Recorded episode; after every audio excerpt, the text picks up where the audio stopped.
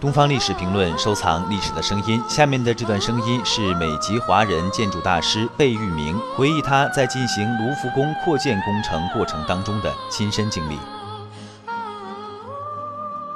我在巴黎做这个罗浮宫十四年，可以说在理论方面跟这个巴黎的民众、法国的民众方面要讨论这个问题，差不多费了两年。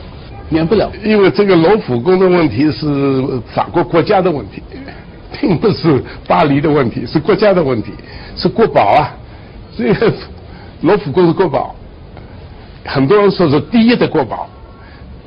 我是中国人，我在美国去的中国人，所以他们这一方面他们不大了解，为什么要找这个中国美国的建筑师到法国来改这。干干这个我们法国的国宝啊，所以他这个应该他应该要特特别要要问这个政治这个领导人，那是叫总统是密特朗，为什么道理呢？我们法国自己可以做嘛？是这个问题，所以在变得非但变得是建筑方面的问题，也是政治的问题，也在连在一起。房的普通人接受不接受，对于我。啊，并不是最重要。我自己接受不接受，这个比较重要一点。总而言之啊，我的主观呢，呃，当然是免不了了，总觉得是应该做的是对的。客观客观怎么看呢？这个我不知道。这个等历史方面呢，再再过几十年看看，旁的人批评，历史要最要紧，最批评最重要的是历史。